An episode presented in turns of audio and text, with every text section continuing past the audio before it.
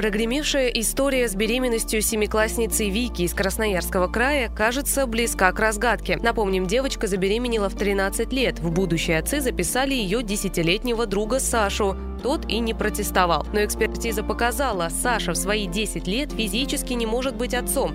И вот новый поворот истории. Из собственных источников «Комсомольской правде» стало известно. Следователи допрашивают 15-летнего подростка, который, призналась Вика, и есть настоящий отец.